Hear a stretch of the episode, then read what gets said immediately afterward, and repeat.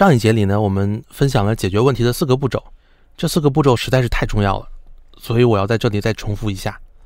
第一步是明确及理解问题，第二步是拆分及定位问题，第三步才是提出解决方案，第四步是总结问题。这其中拆分和定位问题是最关键的一环，但是我们总归要从第一步开始做起，所以我们现在就来讲第一个步骤：明确及理解问题。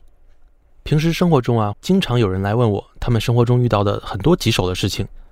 我总喜欢反问的一个问题是：你到底知不知道自己在解决什么问题？请注意，遇到具体问题时啊，你一定要问自己：我遇到的问题本质到底是什么？你在工作中可能遇到过一个任务，你自己辛苦了半天，老板却不满意。这种时候，你可能就要想想，你在忙着解决的问题，到底是不是老板交给你的那个任务？很多时候，老板或者说委托方在派任务的时候，可能表达的并不足够清楚。他可能只是随口跟你说：“某某某啊，这个问题你帮我解决一下。”但所谓的这个问题到底是什么问题，你很可能不敢问，只能自己揣测。上司到底是什么意思啊？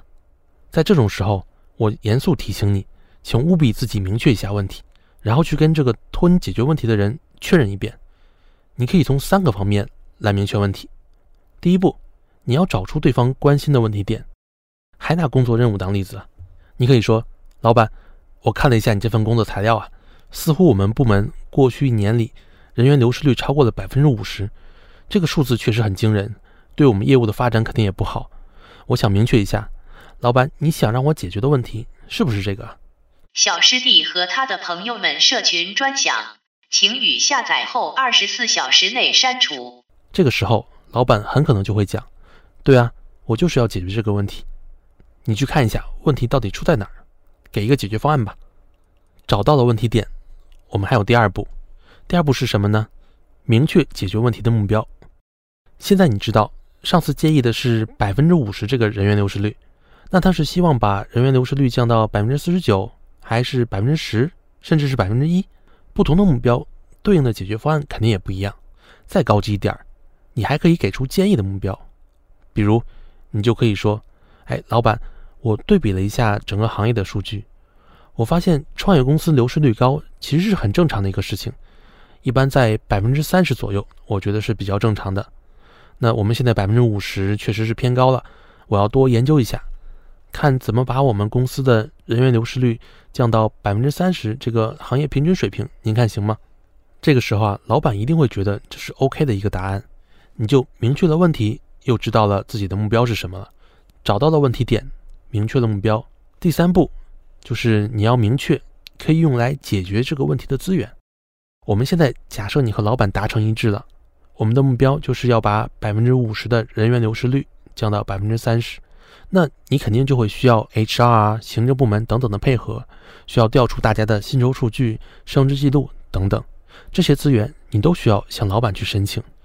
经过我们所讲的这三个步骤啊，你就可以从一头雾水到达一种非常清晰的状态。现在你对这个问题的认知就是，公司的人员流失率太高了，你需要把流失率从百分之五十降到百分之三十。老板允许你调用整个公司的 HR 部门领导和离职人员资料等等各种资源。但凡明确到这一步啊，要解决这个问题，其实就很简单了。我们带着这三个步骤，再来看一个生活中的例子。这个例子我相信每个人都遇到过，就叫做妈妈让你穿秋裤。我们首先来明确问题点，这里的问题啊，肯定不是妈妈非让你穿秋裤，而是妈妈希望你不要着凉。所以我们要明确问题，不要在穿不穿秋裤这个点上和妈妈做无休止的争执。然后我们再来看希望达到的目标，我们自己希望达到的目标其实和我们父母是一样的，就是不要感冒，不要出现身体的问题嘛。那我们既然不想穿秋裤，又不想得罪自己的老妈，该怎么办呢？我们就要明确可以利用的资源了。这就是我们明确和理解问题的最后一个步骤。我这里啊，觉得资源是一件外套和一个老爸。什么意思呢？